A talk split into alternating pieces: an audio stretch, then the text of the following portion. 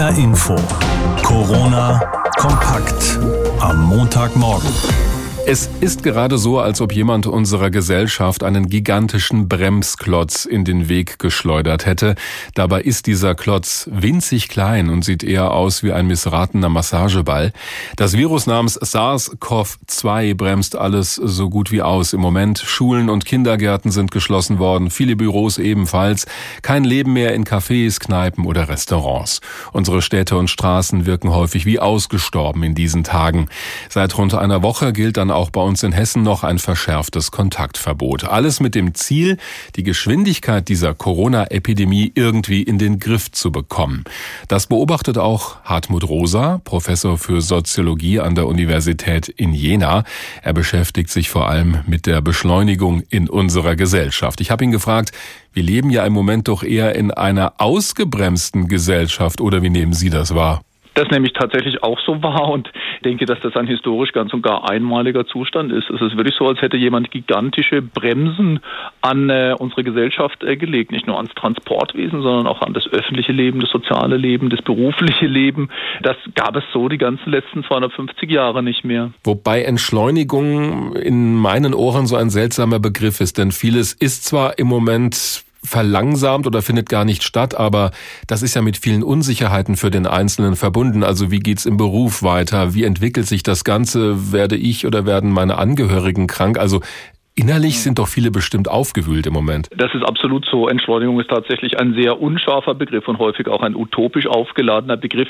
Und in dem Sinne möchte ich das gar nicht verwenden. Also natürlich ist es zunächst einmal richtig, dass gar nicht alle wirklich entschleunigt sind. An vielen Stellen entsteht auch massiver Stress. Krankenhäuser natürlich, Gesundheitswesen, aber oft auch für Familien in engem Raum, auch zum Beispiel für drei Kinder sorgen zu müssen, die jetzt eben nicht mehr in die Kita können oder so. Das ist die eine Seite. Die andere ist, dass es natürlich verbunden ist mit manifesten Ängsten, gesundheitlichen Ängsten Ängsten, aber eben auch Existenzängsten häufig. Und dann fühlt sich das gar nicht an wie eine entschleunigte oder gar utopische Phase. Und deshalb denke ich sowieso, dass eine Gesellschaft, die im Prinzip auf Steigerung beruht, und das ist die moderne Gesellschaft, also die Dinge immerzu in Bewegung halten, sogar Bewegung noch vergrößern, ist der Modus, in dem wir uns in der Existenz halten, in dem wir uns äh, auch reproduzieren. Und wenn man sowas einfach anhält, dann äh, gerät man auch in Gefahr, umzufallen, individuell oder kollektiv. Deshalb ist das ganz bestimmt kein utopischer Zustand. Viele von uns sind sind ja auch im normalen Alltag eine hohe Schlagzahl gewohnt. Also Arbeit, Kinder, Familie, dazu manchmal sogar Freizeitstress mit vielen Terminen.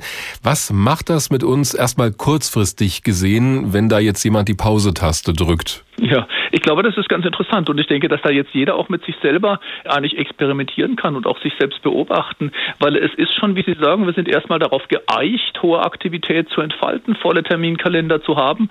Und dieser, wir Soziologen reden davon Habitus, also dieses fast körperlich spürbare Aktivitätspotenzial, ich nenne das manchmal auch ein Aggressionspotenzial, weil wir immer etwas tun müssen, das findet jetzt in vielerlei Hinsicht gar kein Ziel mehr. Und da sieht man zunächst mal, dass es uns ganz häufig in die sozialen Medien und in die digitalen Welten Welten treibt, weil dort ist das Tempo ja na, nach wie vor hoch. Und ich glaube, ganz, ganz viele erleben jetzt eine massive Spaltung zwischen einer immer noch schnellen digitalen Welt und da kann ich auch immer noch weltweit gucken, was die New York Times schreibt oder The Guardian oder sonst jemand und auch äh, mich mit meinen Freunden und so weiter oder Bekannten und Verwandten weiterhin vernetzen. Und dieses nach wie vor hohe, auch gefühlte Aktivitätspotenzial trifft aber auf massive körperliche Entschleunigung. Also körperlich ist die Welt ja massiv geschrumpft. Wenn das jetzt noch länger so weitergeht, was glauben Sie, wie wird das unsere Gesellschaft verändern insgesamt? Ich finde das tatsächlich eine hochspannende Frage, weil so wie es im Moment aussieht, ist es nicht einfach nur so ein kleiner Einschnitt. Das hatten wir ja öfters mal in beschränktem Maße, also zum Beispiel nach dem 9. September, als die Flugzeuge in die Türme flogen. Sie meinten nach dem 11. September? Genau, 11. September sind ja erstmal auch der Flugverkehr angehalten worden oder als der Vulkan in Island ausbrach oder auch nach der Wirtschaftskrise. Aber das waren immer nur sehr partielle Verlangsamungen. So wie es jetzt aussieht, ist das schon ein historisch tiefer Einschnitt. Und ich glaube, dass niemand vorhersagen kann, was da genau entsteht. Ich glaube, dass aber solche Situationen, solche historischen Singularitäten eigentlich auch wirklich der Punkt sein können, an dem Neues entsteht. Vielleicht neue Ideen, auch neue Formen des Zusammenlebens, auch auf der psychologischen Ebene, dass wir plötzlich uns selbst und die Umgebung, in der wir leben, neu wahrnehmen können. Und deshalb will ich mich im Moment davor hüten, gleich Prognosen zu machen und zu sagen, na ja, nach der Krise wird es wieder so laufen wie vorher oder wir werden noch schneller werden. Ist ja ganz sympathisch für einen Wissenschaftler, dass er sagt, ich kann es im Moment auch nicht so ganz genau vorhersagen, aber um noch mal an dem einen Punkt einzuhaken, ohne ohne das jetzt zu düster zu machen, aber im Moment ist es ja so, dass viele das Gegenüber, also wenn man rausgeht, auch als potenzielle Bedrohung auf einmal wahrnehmen. Ja. Wir müssen Abstand halten. Wir gehen nicht mehr richtig aufeinander zu. Im Supermarkt machen wir große Bögen umeinander und werden ja auch dazu aufgefordert. Was macht das mit uns, ja. wenn wir auf einmal das Gegenüber so wahrnehmen? Also da, glaube ich, haben Sie einen ganz wichtigen Punkt. Das würde ich genauso interpretieren. Nur denke ich, das ist eigentlich nur eine Verschärfung einer Lage, die wir auch vorher schon hatten, dass wir nämlich das Fremde, das Unbekannte als potenzielle Bedrohung wahrgenommen haben. Und das hat sich jetzt natürlich massiv erhöht. Ich rede auch davon, dass das Unverfügbare geradezu als Monster zurückkommt. Das heißt, ja, weil Monster sind die Dinge, die hinter jeder Ecke lauern können und die ich nicht vorher sehe oder riechen kann. Und genau das ist ja irgendwie unser Gefühl. Wir gehen raus und haben das Gefühl, da könnte was in der Luft sein. Dieser Nächste, der uns begegnet, begegnet, der Fremde, der da hustet, ist vielleicht eine tödliche Gefahr. Das heißt, wir haben tatsächlich ein massives Misstrauen gegenüber unserer eigenen Erfahrung, weil ich sehe das Virus nicht, ich höre es nicht und gegen jedem Fremden, was uns begegnet. Sogar die Türklinke kann vergiftet sein. Und dafür gibt es bei uns den Begriff der Entfremdung. Die Welt wird uns fremd und misstrauisch. Und jetzt meine ich eben, da kann man sich zwei Wege ausdenken. Das eine ist, das wird erst recht zu einer tendenziell feindseligen Überwachungsgesellschaft führen. Das will ich nicht hoffen. Mhm. Das andere ist aber, genau darin kann auch eine Chance liegen, unser Weltverhältnis nochmal zu überdenken. Wie gehen wir um mit nicht verfügbarem, mit Fremden, mit den, auch den Risiken des Lebens? Und vielleicht finden wir da eine neue Weise, uns selbst und der Welt zu begegnen. HR Info. Schulen und Kindertagesstätten in Deutschland sind seit zwei Wochen geschlossen. Seit einer Woche gilt die sogenannte Kontaktsperre, wobei dieser Begriff ja ein bisschen unscharf ist, denn Kontakte zu anderen dürfen wir ja immer noch haben. Wir sollen uns halt nicht mehr treffen oder maximal nur noch mit jeweils einer Person, die nicht zum eigenen Haushalt oder der Hausgemeinschaft gehört. Das heißt, wir hocken uns in der eigenen Wohnung oder dem Garten mehr auf der Pelle als sonst. Alle Angebote, die so in normalen Zeiten Familien entlasten können, fallen weg. Zwangsläufig muss man also mehr Zeit miteinander verbringen und das muss nicht immer gut sein. Der Kinderschutzbund in Hessen und auch andere Experten gehen davon aus, dass es in den Familien zu mehr Gewalt kommt in den nächsten Wochen, auch weil die Jugendämter in Hessen nur noch im Notfall Hausbesuche machen.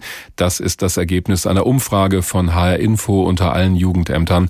33 sind das insgesamt. Petra Boberg berichtet über den Alltag im Gießener Jugendamt in diesen Zeiten. So langsam geht es bei uns los, dass täglich Meldungen eingehen, erzählt Janika Zinke vom Gießener Jugendamt. Sie hält in dieser Woche die Stellung und versucht, so gut es geht, ihre Arbeit zu organisieren. Alles ist anders, seit die Kontaktsperre gilt. Die Jugendämter sind geschlossen, persönliche Kontakte selten, beraten wird per Telefon. Zinke betreut mit 16 Kolleginnen insgesamt 450 Vorgänge und die, die noch aktuell dazukommen. Wir versuchen es dann telefonisch zu klären und uns auch mit der Polizei oder Kinderärzten zusammenzuschließen, zum Beispiel wenn es jetzt zu einer Meldung kommt wegen häuslicher Gewalt oder Streitigkeiten zwischen den Eltern bei einer Übergabe vom Kind, uns, dass die uns die Situation nochmal schildern. Wie hat der Haushalt ausgesehen? Gibt es irgendwie Hinweise auf Überforderung? Und war mit dem Kind alles in Ordnung. Im Notfall allerdings werden noch Hausbesuche durchgeführt, doch auch das ist schwierig, denn hessenweit fehlt es den Jugendämtern an Masken, Handschuhen und Schutzanzügen. Und sagt sie, was ist ein Notfall? Wie kann die 31-jährige Sozialpädagogin das entscheiden, wenn sie nur noch telefonieren kann, die Kinder nicht mehr sieht? Schwierig, sagt sie und beschreibt ihr schlechtes Bauchgefühl, wenn sie einem Vater nun per Telefon klarmachen muss, warum er seinen Sohn nicht schlagen soll. Das Kind anschauen kann sie nicht. Per Video wäre das besser, weil sie so den Vater sehen könnte. Geht aber leider nicht, sagt Janika Zinke. Wir haben keine Diensthandys. In Zeiten Coronas rächt sich die schlechte Ausstattung der Jugendämter. Zu viele Fälle für zu wenig Personal, in vielen Jugendämtern noch keine elektronische Akte, die jetzt im Ausnahmefall Arbeit von zu Hause ermöglichen würde. Wir müssen einfach gucken, wie kann der Kinderschutz unter diesen Umständen, unter den aktuellen sichergestellt werden, unter diesen besonderen Bedingungen. Besonders deshalb, weil der so wichtige Blick in die Lebensräume der Familien durch die Kontaktsperre unmöglich geworden ist. Ist die Familie überfordert? Ist die Wohnung schmutzig? Der Kühlschrank leer? Das Kind ungepflegt? All dies kann Jannike Zinke nicht mehr sehen. Denn Gespräche finden, wenn überhaupt, nur noch vor der Haustür statt. Wir sorgen uns natürlich um die Kinder und Jugendlichen, die jetzt ausschließlich einfach zu Hause sind, wo vielleicht Elternteile psychisch erkrankt sind oder eine Suchterkrankung vorliegt oder häusliche Gewalt auch zunimmt weiter und die Kinder dem einfach ja schutzlos ausgeliefert sind, sich auch niemanden anvertrauen können erstmal. Ja, weil einfach Schule oder Kita als Institutionen, die ein Auge auf die Kinder haben, wegfallen, die uns aber sonst eben auch Gefährdungen melden und weitergeben, wo die Kinder sich auch anvertrauen. Schulen, Kitas, Horte, Kinder- und Jugendeinrichtungen, alles ist zu. Auch ambulante Hilfen, zum Beispiel regelmäßige Besuche von Familienhelfern, finden nur noch eingeschränkt statt und wenn nur durch die Kontakte draußen. Keiner hat mehr ein Auge auf die Kinder, sagt die 31-jährige Sozialpädagogin, denn alle sollen zu Hause bleiben. Für einige Kinder gibt es Notbetreuung, aber längst nicht für alle. Die Kinder, von denen wir wissen oder einschätzen, dass die Eltern ohne Kindergarten und Schule äh, an die Grenzen kommen. Da können wir eine Notbetreuung organisieren. Aber was ist denn mit den Kindern, die zu Hause Gewalt erleben zum Beispiel oder auch nicht ausreichend Essen bekommen? Also wer bekommt das denn jetzt mit? Meldet das an uns? Janika Zinke hofft auf die Nachbarschaft. Wir alle müssen auf die Kinder achten, sagt die Sozialpädagogin. Das wird sehr wichtig in Zeiten Coronas. Denn auch die Kapazitäten im Gießener Jugendamt sind in diesen Zeiten eingeschränkt. Ja, das macht uns einfach Sorge. Wir wissen, wir stehen erst am Anfang. Da wird noch einiges auf uns zukommen, was wir dann versuchen müssen aufzufangen. Seit zwei Wochen nun sind alle Schulen und Kindergärten geschlossen. Seit einer Woche gilt diese Einschränkung, was die sozialen Kontakte eingeht. Das ist eine schwierige Situation, vor allem auch für Familien, die dann häufig auf engstem Raum in kleinen Wohnungen quasi aufeinander hängen, denen alle Angebote, die so in normalen Zeiten zur Verfügung stehen zur Entlastung, wegfallen. Kinderschützer in ganz Deutschland machen sich deshalb Sorgen um das Wohl vieler Kinder und Jugendlicher. Auch der Deutsche Kinderschutzbund rechnet damit, dass die Gewalt zunimmt gegen Kinder, weil viele Familien in dieser Corona-Krise besonders unter Druck stehen. Mit dem Präsidenten des Deutschen Kinderschutzbundes, Heinz Hilgers, habe ich vor der Sendung gesprochen. Herr Hilgers, Kitas und Schulen mit ausgebildetem Fachpersonal sind geschlossen. Die Großeltern dürfen auch nicht mehr kommen, Freunde oder Nachbarn auch nicht. Das Fußballtraining fällt aus, der Besuch im Stadion oder auch der Besuch im Café am Wochenende. Also alles, was einem so ein bisschen Entlastung in der Familie schaffen kann, was ein Ventil sein kann. Wie sehr kann das eine Familie belasten? Ja, das ist eine sehr große Belastung. Kinder haben ja einen ausgeprägten Bewegungsdrang und bewegen sich gerne auch draußen an der frischen Luft und auch im Haus und in der Wohnung. Und wenn die sehr klein ist und viele Familienmitglieder dort wohnen, dann äh, führt das natürlich zu Konflikten. Und auch selbst die Erwachsenen sind natürlich auch unter großem Druck. Sehen Sie alleine die Situation, dass jetzt äh, digitaler Unterricht stattfinden soll. Und wenn man zwei, drei Kinder hat in unterschiedlichen Klassen und dann hat man selbst noch, äh, bringt man den Stick mit nach Hause, von dem man von dem einzigen PC im Hause jetzt nun Homeoffice machen soll, hm. dann sind die Konflikte schon mal vorprogrammiert. Das sind jetzt nur die Familien aus dem Bildungsbürgertum. Andere Familien, die in Armut leben, da ist der Druck noch viel größer. Da fällt zum Beispiel jetzt das Mittagessen weg, das es kostenlos für Kinder gab von Hartz-IV-Empfängern, von Wohlgeldempfängern, von Familien, die Kinderzuschlag bekommen, dass es kostenlos in den Schulen und Kitas gab. Das fällt weg. Mhm. Da muss zusätzlich gekauft werden und das alles belastet die Familien und vergrößert die Konflikte. Und wir machen uns große Sorgen, dass es äh, zu psychischer, physischer Gewalt kommt, um nicht auch noch davon zu sprechen, dass es ja leider, äh, das wissen wir aus den letzten Wochen und Monaten besonders deutlich auch noch die Form der sexuellen Gewalt gibt. Dann schauen wir mal konkret auf das, was Sie auch an Rückmeldungen bekommen. Denn der Deutsche Kinderschutzbund organisiert ja auch das bundesweite Elterntelefon mit oder auch die sogenannte Nummer gegen Kummer. Welche Sorgen treiben die Familien um, die sich da melden? Also die Lage relativ ruhig. Mhm. Ist ja erstmal also, eine gute Nachricht. Äh, ja, das sagen uns auch die Jugendämter. Wir haben offensichtlich so etwas wie mit dem Ruhe, die Ruhe vor dem Sturm. Äh, sehen Sie, bei den Jugendämtern selbst, da fahren ja jetzt auch zum ganz großen Teil die Fremdmeldungen weg, die in Kinderschutzfällen, in Fällen von Besorgnis, äh, dass das Kindeswohl gefährdet sei, von Schulen und Kitas kamen. Es fallen auch die aus der Nachbarschaft weg, weil die Türen zu sind.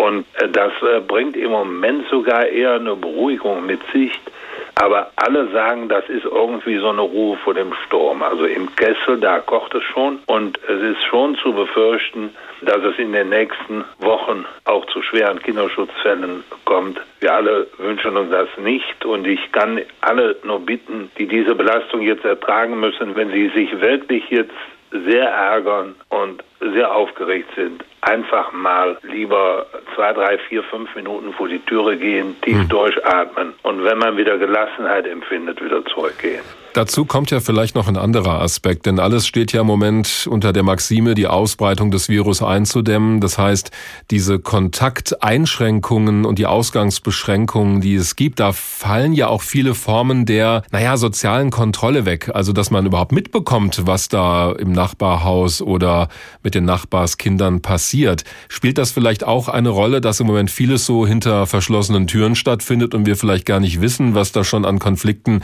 ausgetragen wird? wird? Genau, darüber äh, müssen wir uns Sorgen machen. Und Sie haben ja eben schon die verschiedenen Möglichkeiten angesprochen, sich zum Beispiel auch an unser Kinder-Jugendtelefon, an das Elterntelefon zu wenden. Die sind in Betrieb. Mhm. Auch an die Chatberatung. Die sind arbeiten von zu Hause über E-Mails, über Chats, auch über die Nummer gegen Kummer. Also man kann dort sich über die Adresse, im, äh, die man im Internet sieht, jeweils einwählen und äh, erhält einen entsprechenden Kontakt. Aber auch die Jugendämter haben natürlich jetzt auch größere Probleme. Sind Sie in den Jugendämtern arbeiten auch Menschen, die jetzt keine Kontakte haben dürfen, weil sie Vorerkrankungen haben zum Beispiel. Mhm. Und äh, die müssen auch besonders vorsichtig sein, aber die sind auch manchmal sehr kreativ. Also ich erlebe, dass es zum Beispiel Familienhelfer gibt, die gehen, äh, machen einen Waldspaziergang mit einem Klienten oder einer Klientin und führen doch das Therapiegespräch während dieses Weges. Also das kann immerhin noch ein Stück weit durchgeführt werden. Aber ja. machen wir es vielleicht mal an einem konkreten Beispiel deutlich. Wenn ich zum Beispiel höre, dass in der Nachbarschaft auf einmal die Kinder häufig weinen oder die Eltern sich anschreien, wo ist da der Punkt, bei dem Sie sagen, okay, da sollte ich vielleicht mal klopfen, nachfragen oder vielleicht jemand anderem Bescheid Bescheid geben? Und auf der anderen Seite, wo sollte ich mich da vielleicht auch bremsen, damit ich nicht zum ich sag mal, Denunzianten werde, weil im Moment sind vielleicht alle ein bisschen angespannt. Also wenn das sehr überhand nimmt, dann gibt es zwei Möglichkeiten. Äh, die eine ist, dass man selbst Hilfe anbietet, indem man, wie Sie schon sagen, klopft oder klingelt und äh, fragt, ob man helfen kann. Äh, das sollte man aber auch nur tun, wenn man sich das zutraut. Mhm. Wenn man sich das nicht zutraut, dann ist der beste Weg, zum Beispiel bei einer Beratungsstelle, auch beim Kinderschutzbund oder beim Jugendamt anzurufen und doch die Sorgen mitzuteilen, äh, damit es professionelle Hilfe gibt. Das sind die beiden Möglichkeiten, die man hat. Und ich denke, man sollte aber auch nicht jetzt jedes laute Wort äh, überbewerten. Auch, auch äh, wenn Eltern jetzt äh, ihre Kinder, ihren Kindern mehr Zeit ermöglichen vor Medien, vor dem Fernsehen oder vor dem PC, dann ist das in Ordnung jetzt. Wir haben eine Ausnahmesituation. Da darf man auch nicht alle Regeln bis zur letzten Strenge mit allen Mitteln durchsetzen wollen. Egal, was man macht, man sollte es immer vom Ende her denken. So hat das der ehemalige Außenminister Joschka Fischer von den Grünen mal gesagt. Damals ging es allerdings um die Reaktion auf die Terroranschläge vom 11. September in den USA. Im Moment fällt diese Denkweise ein bisschen schwer, denn beim Kampf gegen Corona wird oft von einem Tag auf den anderen entschieden, weil sich die Voraussetzungen ständig ändern und die Politik dann schnell reagieren muss. Dennoch fordern auch hier einige, das Ganze mal vom Ende her zu denken, soll heißen, sie fordern einen Plan, wie Deutschland aus dieser Phase des selbstverordneten Stillstands wieder rauskommen soll. Neudeutsch wird das dann Exit-Strategie genannt. Die möchte zum Beispiel Armin Laschet haben, der Ministerpräsident von Nordrhein-Westfalen. Bundeskanzlerin Angela Merkel dagegen mahnt zur Geduld. Diese Debatte verfolgt unser Hauptstadtkorrespondent Georg Schwarte in Berlin. Ich habe vorhin mit ihm gesprochen. Herr Schwarte, viele Leute sehnen sich bestimmt nach einem Ende dieser Phase, in der wir uns alle gerade befinden. Teilen sich die Politiker das gerade auf, wer welchen Standpunkt einnimmt in der Diskussion? Ja, man könnte den Eindruck haben, aber bleiben wir mal beim vom Ende her denken. Das tut die Kanzlerin besonders gern. Sie ist Physikerin, Naturwissenschaftlerin, die denkt gerne vom Ende her. Aber es gibt auch keinen ganz großen Gegensatz zwischen ihr und Armin Laschet. Laschet hatte hatte den Satz geprägt, es sei zu früh, über eine Exit-Strategie nachzudenken, der sei falsch. Soll heißen, er möchte, dass wir jetzt die Zeit nutzen, bis zum 20. April, bis dahin gelten ja die Kontakteinschränkungen, um darüber nachzudenken, wie kann es dann weitergehen. Die Kanzlerin ist da völlig einig mit ihm, allerdings denkt sie gerne hinter verschlossenen Türen darüber nach. Sie möchte nach außen hin uns, der Bevölkerung, nicht signalisieren, ja, es gibt demnächst eine Lockerung, ihr könnt euch entspannen. Sie möchte sagen, bleibt bei der Kontaktsperre, bei den Kontakteinschränkungen, haltet euch an die Regeln. Es soll nach außen hin das Bild einheitlich der Bundesregierung auch erscheinen. Das tut es im Moment auch. Wir werden bis zum 20. April nicht daran rütteln. Was danach kommt, teilen wir euch dann irgendwann mit nach Lage der Dinge. Olaf Scholz, der Finanzminister, Vizekanzler, hat das gestern nochmal gesagt. Er sprach davon, die Situation ist eine, da geht es um Leben und Tod und er sagt da, jetzt sei nicht die Zeit, auf die Wirtschaft zu schauen und wirtschaftliche Belange nach vorne zu stellen. Das Leben der Menschen sei wichtiger. Eine solche Abwägung nannte er zynisch und unerträglich. Der Präsident des Robert Koch Institutes spricht ja nach wie vor davon, dass wir erst am Anfang einer Epidemie stehen. Wenn wir das mal als gegeben hinnehmen, hat es da überhaupt schon Sinn, etwa über ein Ende dieser Kontaktbeschränkungen zu reden? Nein, eben, es hat überhaupt keinen Sinn und das ist auch die Botschaft der Politik. Das ist im Übrigen auch die Botschaft von äh, Lothar Wieler, dem Präsidenten des äh, Robert-Koch-Instituts. Der hat das gestern auch nochmal verkündet. Äh, Distanz ist wichtig, Kontakteinschränkungen wichtig und zwar so lange wie möglich. Und er hat sehr drastisch davor gewarnt, dass auch in Deutschland gewissermaßen Zustände passieren könnten wie in Italien. Er sagt, wir können irgendwann vor der Situation stehen, dass wir mehr Patienten als Beatmungsgeräte haben.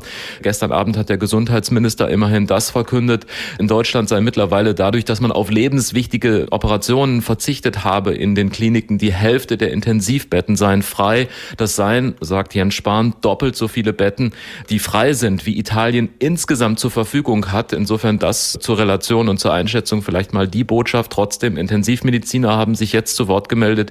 Die fordern ein zentrales Vergaberegister jetzt schon einzurichten für Intensivbetten, um für den Fall der Fälle, wenn eben die Welle tatsächlich da ist, auch handeln zu können. Gibt es da auch Druck aus der Wirtschaft? Nach dem Motto, kann sein, dass wir das Virus im Griff haben, dafür aber auch viele Betriebe vor dem Ende stehen, wenn das zu lange so weitergeht, dass sie davor warnen? Es gibt Druck aus der Wirtschaft, von den Unternehmen, von den Verbänden. Die Automobilindustrie hat gesagt, wir können nicht monatelang Stillstand haben hier im Land. Wir haben aber auch Äußerungen aus der Politik, beispielsweise Marco Buschmann, der Geschäftsführer der FDP, der sagte und warnt ganz offen davor, gerade mit Blick auf den Mittelstand, die Leute können das nicht mehr lange durchmachen. Es liege Revolution in der Luft, hat er gesagt, wenn es so weitergeht. Eine andere Stimme, der Präsident des Leibniz-Instituts für Wirtschaftsforschung aus Halle, der spricht im Augenblick diesen etwas problematischen Begriff der Kriegswirtschaft, in der befinde sich Deutschland. Er fordert ein rasches Ende des totalen Shutdowns und sagt, die Hilfspakete der Bundesregierung, die halten zwei Monate. Danach müsse man nachlegen in ähnlicher Größenordnung, möglicherweise mehr. Das ist nicht machbar. Und auch der der Städtetagspräsident Jung sagt, ja, im Augenblick alles gut und schön, aber es brauche Antworten für die Bevölkerung zur stufenweise Rückkehr und zur Normalität. Das ist ein Ausnahmezustand, den man gerade habe und das müsse es auch sein, eine Ausnahme. Direkt nach Ostern brauche es konkrete Ansagen, auch für die Bürger, wie es jetzt weitergeht. Und wenn dieser Moment dann mal kommt, dann wird ja wohl nicht von jetzt auf gleich wieder alles so laufen wie vorher, sondern wahrscheinlich Schritt für Schritt. Wie könnte denn so eine Rückkehr zum Alltag aussehen? Ja, Schritt für Schritt, das ist genau die Exit-Strategie, über die jetzt äh, vor oder hinter den Türen nachgedacht werden soll. Helge Braun, der Kanzleramtsminister, der hatte sich am Samstag in einem Interview geäußert, der hatte schon auch angedeutet, dass es möglicherweise für ältere, für gefährdetere Menschen, für Hochbetagte, generell für Senioren oder auch Personen mit Vorerkrankungen eine Zeit der Kontakteinschränkungen noch deutlich länger geben könnte als beispielsweise jüngere Menschen und nicht belastete Menschen. Das ist ein Szenario. Aber es gibt verschiedene Möglichkeiten, Möglichkeiten. Darüber wird im Augenblick diskutiert, auch hinter verschlossenen Türen, so wie es die Kanzlerin, glaube ich, am liebsten möchte. Oder wie Armin Laschet es sagt, der Satz, jetzt darüber nicht nachzudenken, sei falsch. Nun fangen ja schon Leute an, sich selbst und auch für andere Atemschutzmasken zu nähen. Die genügen dann allerdings nicht den medizinischen Anforderungen wie in einem Krankenhaus. Kliniken, Apotheken und Pflegedienste haben wegen der Corona-Epidemie immer mehr Probleme, professionelle Schutzausrüstung zu bekommen. Vor allem Atemschutzmasken fehlen. Und immer wenn etwas knapp wird, macht der ein oder andere ein Geschäft daraus. WDR, NDR und Süddeutsche Zeitung haben recherchiert, wie einige Firmen diese Lage ausnutzen. Da werden Atemschutzmasken schon mal für mehr als 13 Euro pro Stück angeboten. Normalerweise wären 45 Cent. Wer diese Ausrüstung dann einkaufen muss für die Krankenhäuser, erlebt seltsame Dinge. Nee, das ist ja ein Schnäppchen. Je Stück? Ja, das ist ja unglaublich. Die beiden Geschäftsführer der Einkaufsgenossenschaft Klinikpartner sitzen in ihrem Büro in Gelsenkirchen. Sie sichten Angebote für Atemschutzmasken. 9 Euro pro Stück verlangte ein Anbieter. Vor der Corona-Krise lag der Preis deutlich unter einem Euro. Es ist ein reines Wildwest-Verfahren im Moment, sagt Olaf Beerse, einer der Geschäftsführer von Klinikpartner. Jeder versucht, den Markt auszunutzen, die Not der Menschheit, der Krankenhäuser auszunutzen, weil die Ware nicht verfügbar ist. Und jeder, der ein bisschen Ware am Markt werfen kann, schlägt bei den Preisen obendrauf, um Marge zu generieren. Die Genossenschaft besorgt die Schutzkleidung für mehr als 400 Krankenhäuser in ganz Deutschland. Normalerweise bekommt sie Atemschutzmasken zu festen Preisen, aber ein Teil der bestellten Lieferungen fällt im Moment einfach aus. Stattdessen bekommen die Geschäftsführer einen Haufen unseriöser Angebote, auch für Masken, die offensichtlich qualitativ schlecht sind. Dann kriegt gefälschte Zertifikate dazu und wenn man das dann in den Häusern verteilt und das Personal glaubt, man wäre geschützt, ist aber nicht geschützt, dann führt das natürlich dazu, dass die Krankheit weiter übertragen wird. Reporter von WDR, NDR und SZ haben Beispiele gesammelt, wie Firmen versuchen, aus der Not der Kliniken ein Geschäft zu machen. Darunter sind dubiose Angebote von Händlern, die vor der Corona-Pandemie zum Beispiel noch Kinderspielzeug oder Modeschmuck aus China importiert haben. Dort wird ein Großteil der medizinischen Schutzkleidung für den Weltmarkt produziert. In einem Fall warnt die Gewerbeaufsicht in Niedersachsen vor einem Händler, den es gar nicht gibt. Und auch die europäische Polizeibehörde Europol ermittelt in Fällen, in denen Millionen Masken bestellt, aber nie geliefert wurden. Doch selbst namhafte Großhändler teilen ihren Kunden in Deutschland mit, sie könnten jetzt leider nur noch zu Mondpreisen liefern. In einem Fall sollten hochwertige Atemschutzmasken plötzlich mehr als 13 Euro pro Stück kosten. Ein paar Tage davor lag der Preis noch bei 45 Cent. Hier muss also tatsächlich der Staat einspringen. Das ist nichts, was der Markt auch nur im Ansatz lösen könnte. Sagt der SPD-Gesundheitspolitiker Karl Lauterbach. Er fordert, dass der Staat dafür sorgt, dass Schutzkleidung in Deutschland produziert wird, und zwar über eine Bundesagentur, die das zentral koordiniert. Ich glaube, dass der Weltmarkt für diese Produkte in wenigen Wochen zusammenbrechen könnte. Wir müssen uns aus meiner Sicht unabhängig machen und die Produkte in Deutschland herstellen. Und wir müssen eine Produktion aufbauen, mit der wir zur Not über das gesamte Jahr wegkommen können. Das würde deutlich über das hinausgehen, was das Bundesgesundheitsministerium bisher angekündigt hat. Dort plant man, Herstellern Material wie Schutzmasken jetzt zu einem festen Preis garantiert abzunehmen. Auf Anfrage heißt es, vergangene Woche habe man schon vier Millionen Masken verteilt. Wir haben gestern unsere erste Lieferung überhaupt bekommen vom Gesundheitsamt. Kann Rüdiger Schmidt bestätigen. Er leitet einen Pflegedienst in Bochum und behandelt Patienten zu Hause ambulant. Glücklich über die Lieferung ist er aber nicht. Das waren für 45 Mitarbeiter 40 Masken. Da kann man sich ausrechnen, wie lange das vorhält. Er und seine Mitarbeiter nähen sich darum selber Masken. Wenn das nicht reicht, befürchtet Rüdiger Schmidt, müssten seine Patienten womöglich auch noch ins Krankenhaus, weil er sie zu Hause dann nicht mehr versorgen könnte. Wir haben so circa an die 200. Diese 200 Patienten müssten dann irgendwo untergebracht werden. Die Unterbringung würde dann in Krankenhäusern erfolgen. In Zeiten von Corona verlangen manche Firmen immer mehr Geld für Atemschutzmasken oder Schutzkleidung. Eine Recherche von Arne Hell und Lena Kempf. HR Info. Corona kompakt am Montagmorgen.